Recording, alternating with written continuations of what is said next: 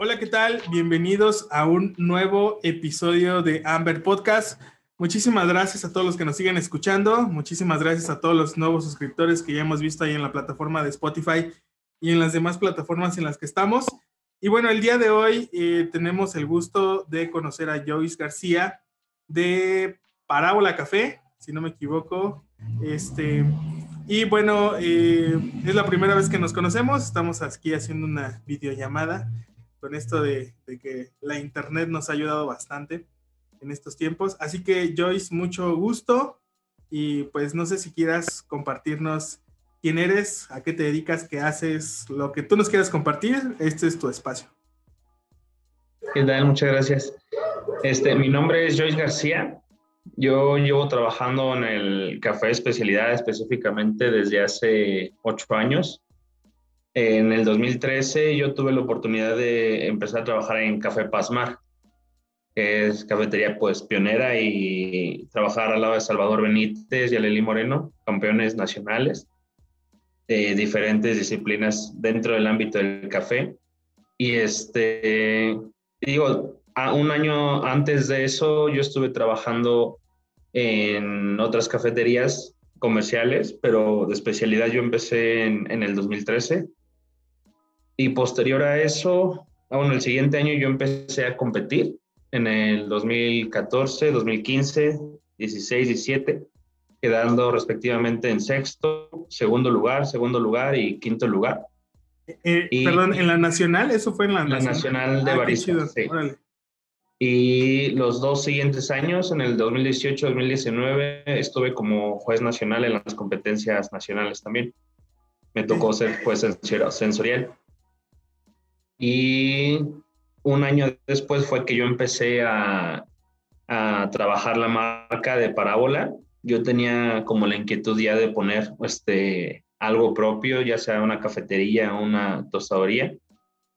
Y se me estaba presentando un proyecto que no se pudo concretar. Entonces, este, ya para abril del año pasado fue que yo empecé a darle este, más forma al proyecto y empecé ya como con la identidad de marca, el nombre, todo eso y fue hasta octubre que ya pude concretar todo y empecé a, tostar el café en parábola. De hecho, casi tres meses de lo que fue de, me parece, de, desde junio, fue que me tardé en construir el taller este taller yo lo, yo lo construí y aquí es donde tengo yo este, la tostadoría. Ok, oye, pues está súper chido. Mira, yo, la verdad es que en, en los temas de, del café y de las competencias, eh, nosotros recién empezamos como a seguir un poquito este mundo. Eh, y digo, y sin conocer, mira, no, no sabía que, que habías competido. este, y pues qué chido, digo, la verdad es que es, está, está muy padre conocer gente que se apasiona por el café. Y bueno, para los que, para los que están escuchando, eh, digo, ahorita estamos en una plática por Zoom y antes de empezar el episodio le comentaba que tenía un bonito, bonito fondo porque tiene un tostador. Entonces, este, eh, digo, es algo que nosotros en algún momento quisiéramos eh, adquirir. Entonces, pues, bueno, me gustaría hacer algún par de preguntas ahorita de lo, de lo que nos comentaba Joyce. ¿Por qué empezaste a competir? O sea, ¿empezaste a competir por un gusto, porque querías mejorar? ¿O cuál fue como la, la intención de, de, entrar a las competencias? Cuando yo, yo, empecé en el 2012 a trabajar en café, pero yo viví en Culiacán precisamente del, de, diciembre, de octubre del 2012 a agosto del 2013. Estuve trabajando ahí en una cafetería que es una franquicia de Mazatlán. Después, eh, en, enero del 2013, yo conocí a la persona que me metería como en todo esta, en todo, como que me inyectaría toda esta pasión del café. Ella es Blanca Sánchez. Ella, yo me acuerdo que cuando íbamos a trabajar, ella me enseñaba recortes y de periódicos, de revistas, de, gente del café aquí en México, de recetas, y me empezaba a hablar ella de las competencias. Yo no tenía ni siquiera idea de que había café de especialidad. y ella me empezó a hablar de las competencias de artelate, de baristas. Y justamente mis primeras competencias que yo vi fueron de artelate en internet, fueron competencias internacionales. Y cuando ella me platicaba todo eso, pasó que estaban compitiendo en Australia la, la, mundial. Y me tocó ver este, muchas rutinas en internet de, de, cómo competían, de qué trataban, y entendí más de lo, de lo que se trataba. Y eh, ella me hablaba de cafeterías que habían aquí en la Ciudad de México, y cuando yo regresé en el 2013, este, pues me tocó la fortuna de, de, trabajar con dos personas que ya estaban demasiado experimentadas en lo de las competencias. Digo, Salvador Benítez y Aleli, entre los dos son tricampeón, hicieron una Pasmar tricampeón barista. Entonces, pues como que de ahí me nació este, la inquietud, bueno, el ímpetu de querer hacerlo. Y fue hasta, yo a mí me tocó, mi primer expo fue en el 2013 aquí en México y vi como ya más este, el, el, movimiento de, del café aquí en México, de las expos, de, de, las competencias, y me gustó demasiado. Y fue que yo tuve la iniciativa y les, les platiqué a Elías Salvador que yo quería competir. Entonces ellos me apoyaron los cuatro años que yo competí. Ellos me estuvieron ayudando, me estuvieron guiando.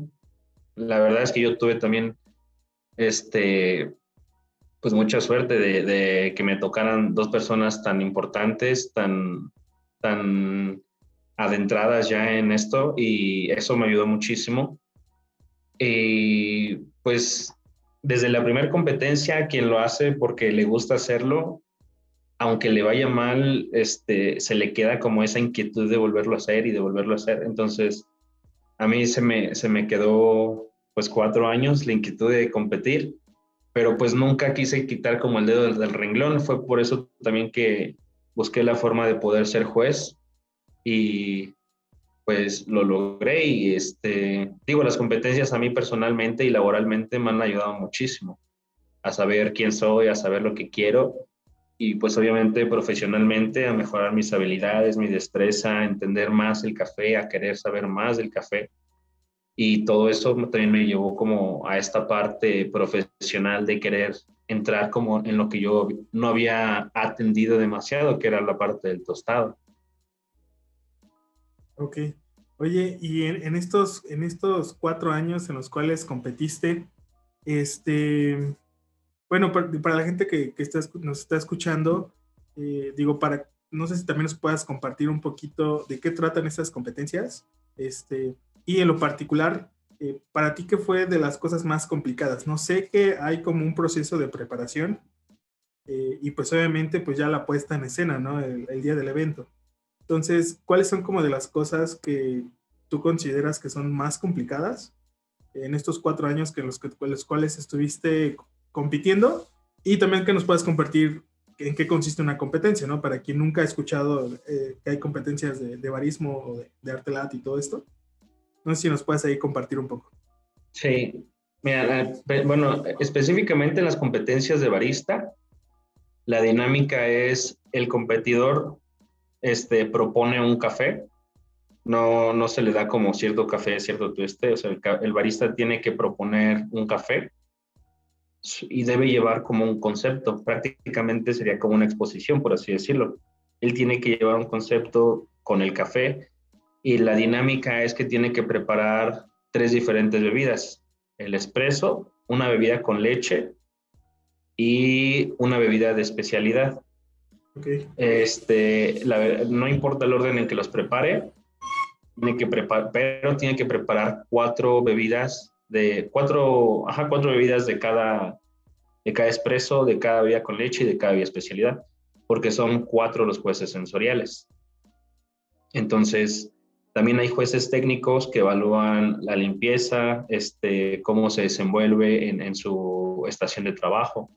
Y los jueces sensoriales, pues nos enfocamos a, evaluar este, diferentes partes del expreso, de la vía con leche, de la vía especialidad, que es este, el balance, cómo describe el barista lo que vamos a, percibir, la bebida con leche es igual, la parte de la sinergia de la leche con el espresso.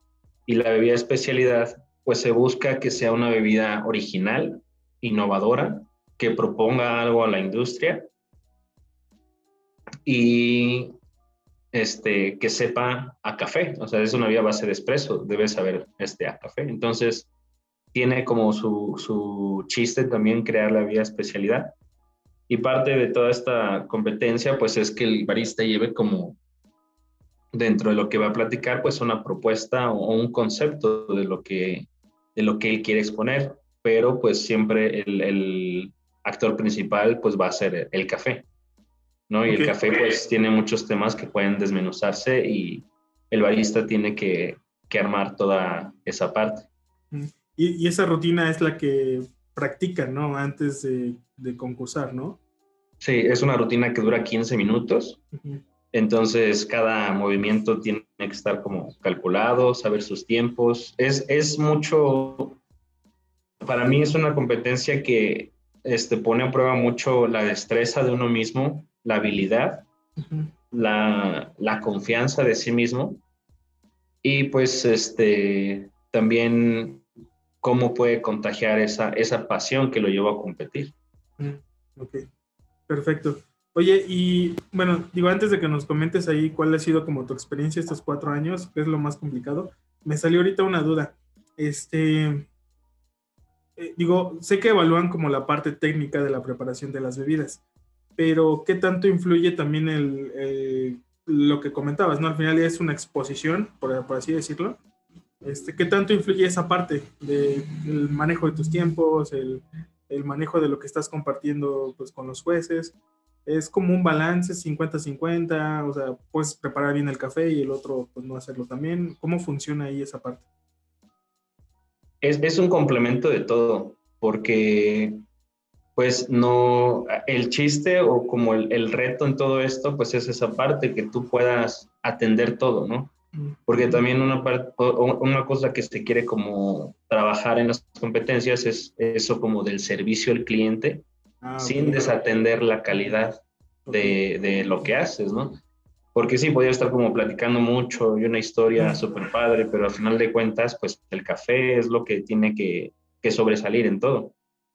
Entonces es como un complemento, debes de, debes de sacar lo mejor del café que lleves encontrar la mejor historia o el mejor, este, la mejor propuesta que puedas encontrar y sobre eso trabajarlo.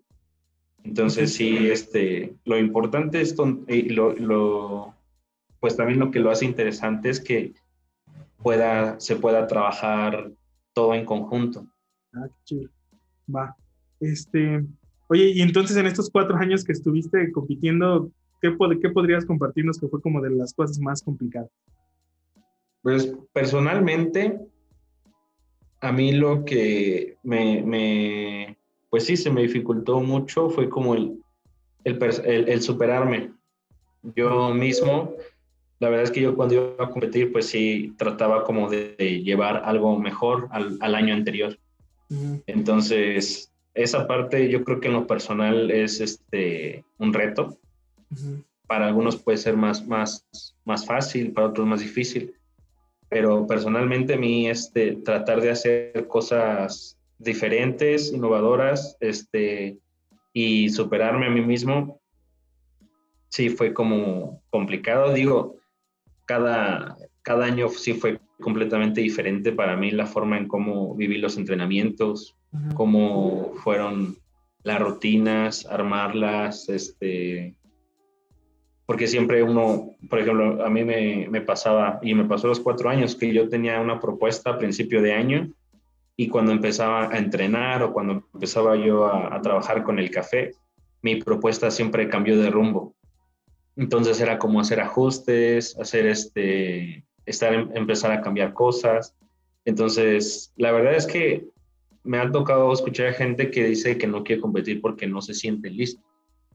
Y la verdad es que yo lo que les puedo compartir es que uno, cuando, si busca estar listo para competir, tal vez nunca compita.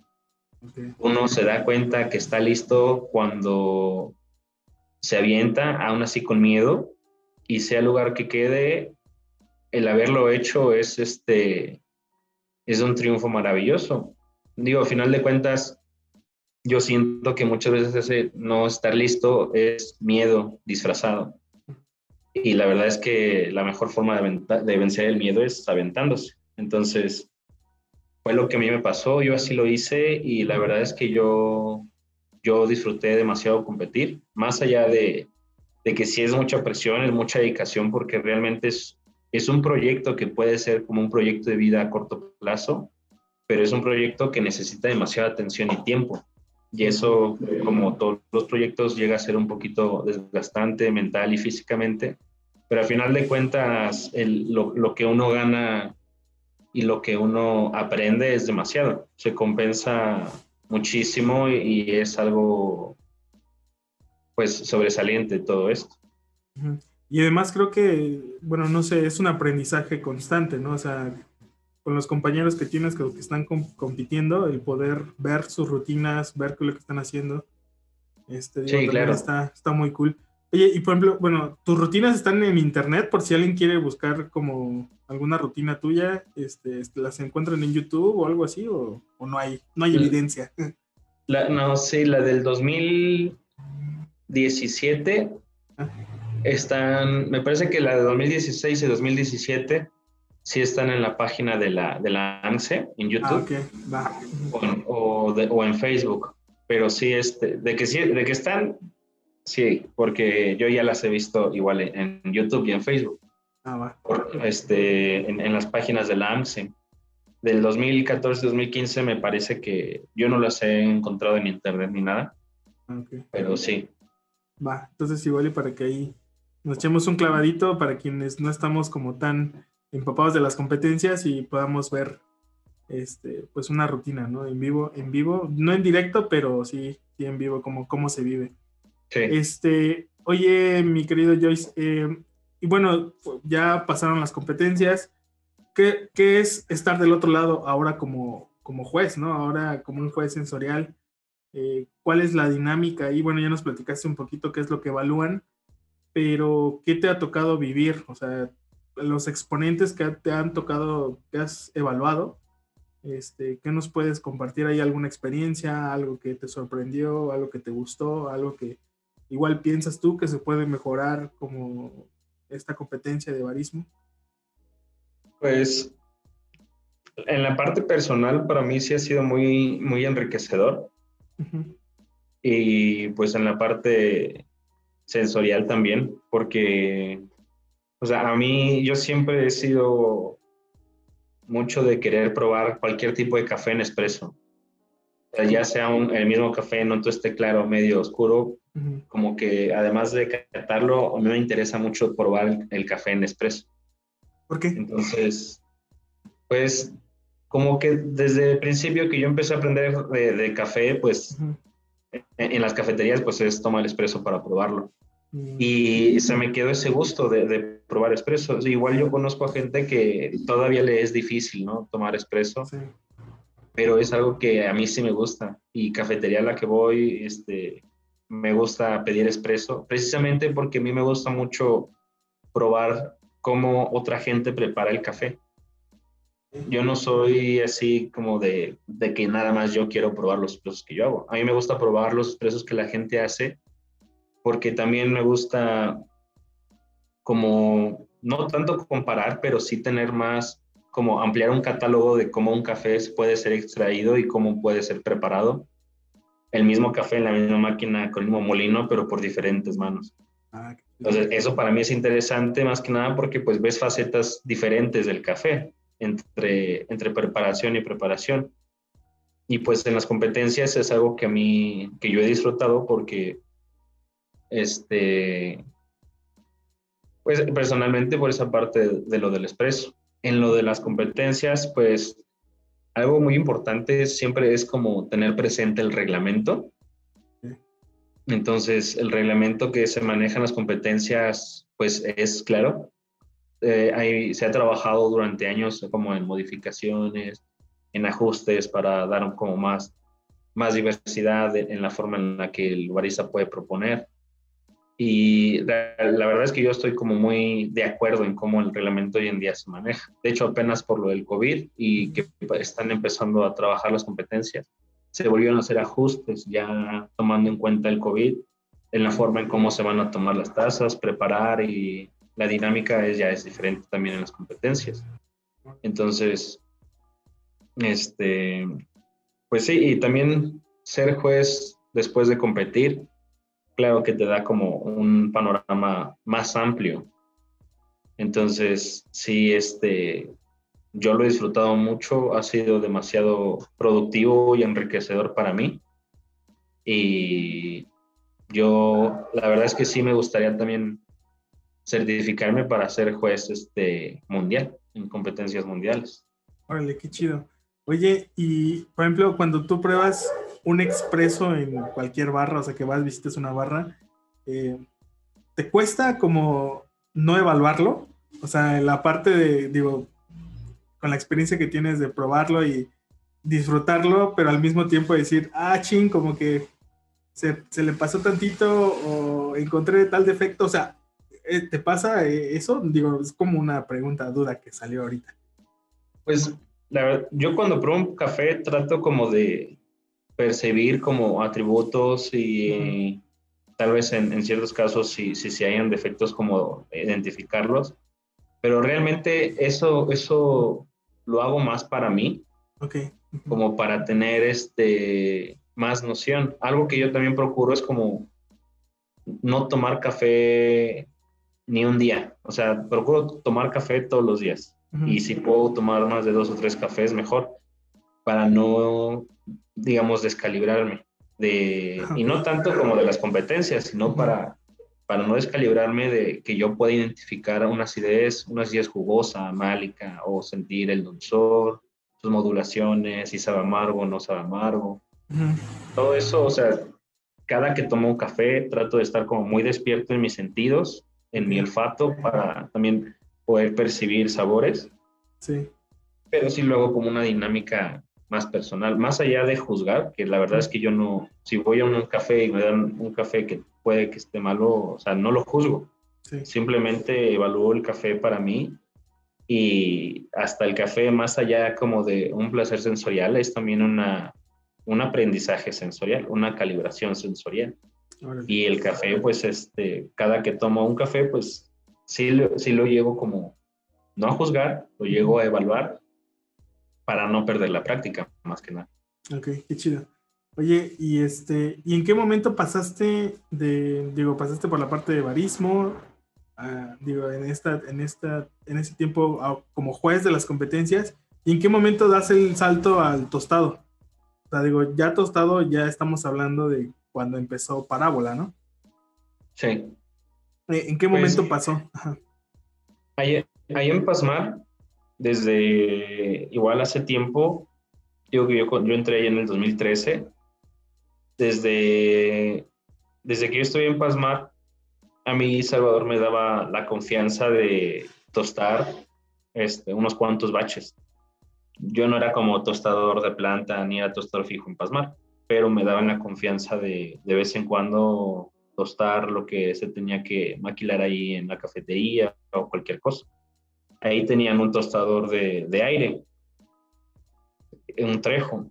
Y posteriormente, Salvador adquirió un Giesel, que es un tostador de, de tambor, es un tostador este, holandés, con, ya con tecnología de punta. Entonces, igual tuve la oportunidad de poder manejar ese tostador. Y ya en los últimos años que estuve ahí, tenía más este, como, no libertad, sino ya me dejaban más tiempo tostando. Entonces eso me empezó como también a despertar un poquito la inquietud de un tema que no había tenido tanta oportunidad de, de realizar como un, un, trabajo, como yo tratar como de, de, buscar crecer en esa, en esa parte. Y ya después con lo de la pandemia, poquito antes, unos meses antes, a principio de año del 2020, yo empecé, fue cuando yo quería ya empezar algo, yo traía, la inquietud de, de, empezar a hacer algo.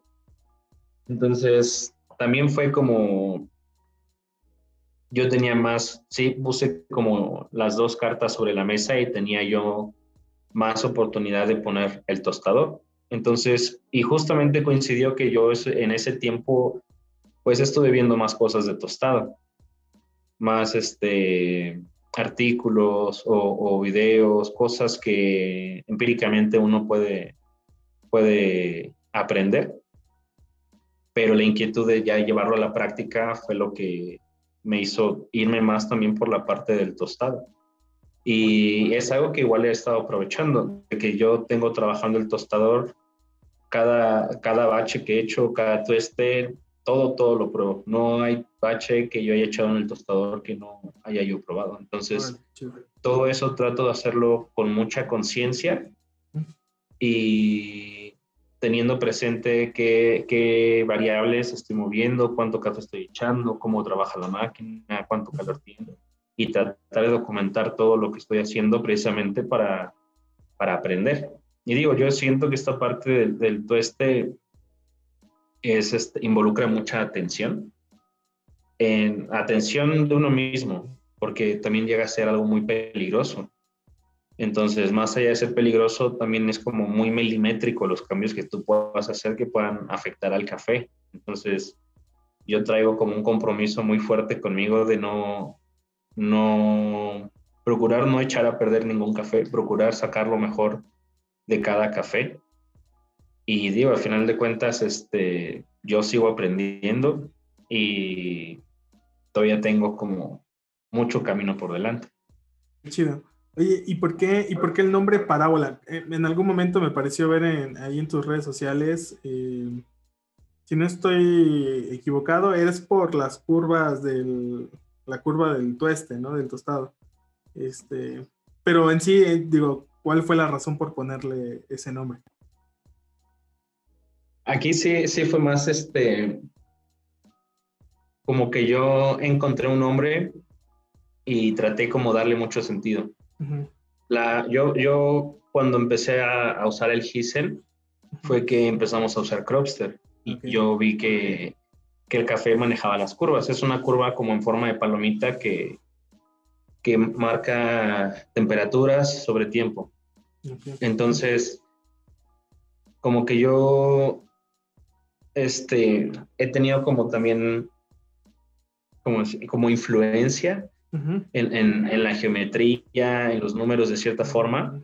Yo estuve estudiando, por ejemplo, arquitectura hace un tiempo, no lo terminé, pero es como que me, me, llamaba la atención. Y yo soy fan de un grupo que se llama Tool. Ese grupo normalmente sus letras hablan mucho de, de trabajar en sí mismo, buscar, buscar ser un, ser superior, este, llevar la inteligencia, abrir más los ojos, este, tener una perspectiva de vida más amplia. Son como muchas, este, son letras que son muy, digamos, profundas. Entonces, ellos tienen una canción que se llama Parábola. Precisamente, eh, la, en la canción no habla de una parábola. La canción es la parábola. Y la canción lo que dice es, habla de la experiencia, del estar agradecidos por vivir, por lo que aprendemos y por lo que hacemos. Entonces, la parábola también el significado eh, este, literario, por así decirlo, es, son, las parábolas son las enseñanzas de vida que, que deja algún acontecimiento. Por ejemplo, en la Biblia hay parábolas. No, eh, parábola no es una palabra meramente religiosa. La parábola trata de, enseñanzas. Entonces, a mí se me hizo que la palabra está rodeada de mucho aprendizaje, ya sea empírico o científico.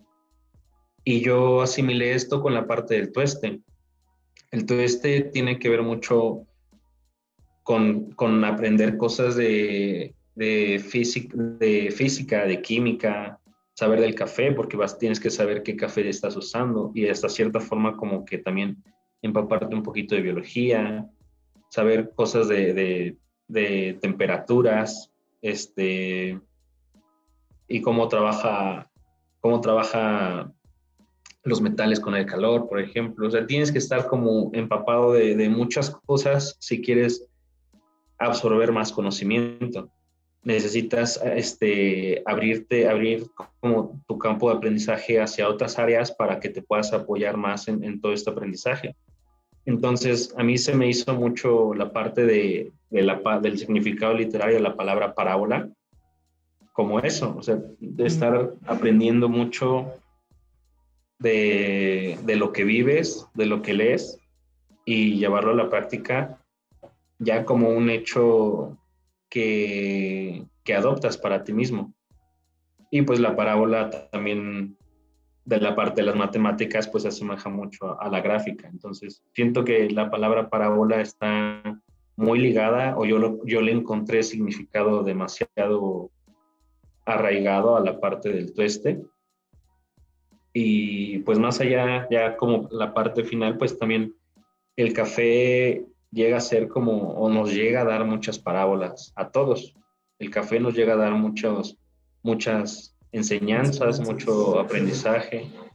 Entonces, pues sí es un significado que yo siento que es muy importante y pues así fue como, como salió. Oye, pero además es algo que está muy ligado a ti, ¿no? O sea, por ejemplo, esta parte de que en algún momento estudiaste arquitectura, pues esta parte de, pues ahora del tueste y esta parte de, del grupo que, que, nos comentas que, que, tiene esta canción y que habla con parábolas, ¿no? Al final del día. Entonces está, está muy interesante que pues la marca, digo, creo yo, te representa mucho de quién eres tú, o sea, de tu persona, de tus gustos, de lo que aspiras y de lo que significa el café para ti, ¿no? Que es lo último que comentas el café siempre nos enseña algo nuevo, ¿no? Está súper chido. Nunca me imaginé que fuera como, como algo tan profundo, pero pues está, está muy chido. Este, y bueno, eh, ¿cuáles, ¿cuáles son como los planes que tienes con tu marca? Comentabas que también estaba el plan como de abrir una barra en algún momento, este, pero ¿cuál es como el plan que tienes con, con tu marca de, de café? Ahorita a corto plazo yo lo que estoy buscando más que nada con el producto es tratar de meter café que se le, llama comercial. Sí, estoy yo buscando especial, bueno, estoy especializándome en la parte del café de especialidad. Mm. Estoy buscando como crecimiento en esta, en esa parte de, de la marca. Pero también hay un tema que me ha tocado platicar con otros amigos que pues el café de especialidad no, no abastece completamente a muchos productores. Realmente los productores lo que venden más, lo que tienen en volumen de producto, pues es el café que se le llama comercial. Entonces, yo trato de no ser como cerrado en esa parte de solamente querer vender café de especialidad. Y no está mal, digo, si hay marcas que lo hacen, se respeta y está muy bien pero yo, mi objetivo es buscar, tratar de, de meter mezclas que yo pueda hacer con el café comercial que sean de muy buena calidad. Entonces, yo, sé que eso, este, yo lo que siempre he sabido es que el café, ya sea sus variedades o sus calidades, todas todas las personas tienen gustos diferentes y para cada calidad hay cada persona. Entonces, este, yo trato de, mi, mi objetivo ahorita es tener ciertas mezclas que yo pueda ofrecer a, restaurantes, a, a, cafeterías, a negocios que busquen también un café que sepa muy bueno, que tengan como esa facilidad de ya sean costos, en en proveerles, porque igual yo estoy haciendo entregas a domicilio y todo eso. Entonces, ahorita mi propósito es ese, tratar como de, de hallar y este, ventas en volumen para tratar de mover café comercial de mejor calidad, que, esté, que sea una calidad casi, casi llegando a café de especialidad. Y pues también tratar de acomodar el café de especialidad. Entonces, ese es como mi, mi objetivo así a corto plazo. Y pues obviamente yo quisiera, tengo la intención, mis planes cuando la marca crezca es este, pues tal vez conseguir más, este, con más productores, diferentes cafés, en cierto momento tal vez otro tostador, este, llegar a una distribución nacional y, ojalá llegue la oportunidad de, de, tener una distribución internacional.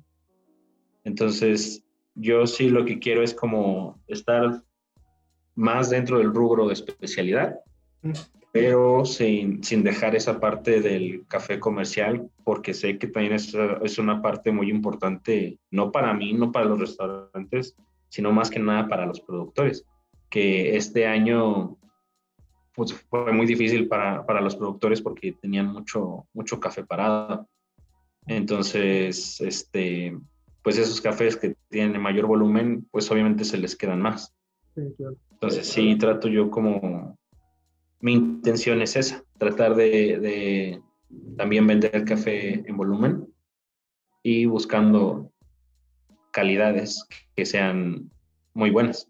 Ok, bueno, está súper Este, oye, Joyce, pues mira, vamos a, empezar a, cerrar este episodio para no hacerlo muy largo.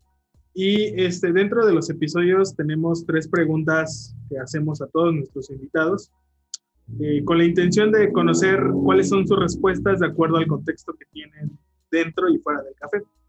Entonces, la primera, eh, no sé si con, con, el episodio que escuchaste de Chavo ya las teníamos, pero bueno, igual es una sorpresa para ti, quizás sí. Pero este, la primera pregunta es, eh, ¿el café es una fruta? Sí, no, ¿por qué? De acuerdo al contexto que tú tienes. Yo digo que no. Ok.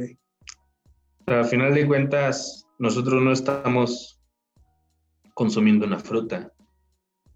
Nosotros estamos consumiendo, si nos ponemos como muy técnicos, estamos extrayendo los sólidos solubles de la semilla de una, fruta.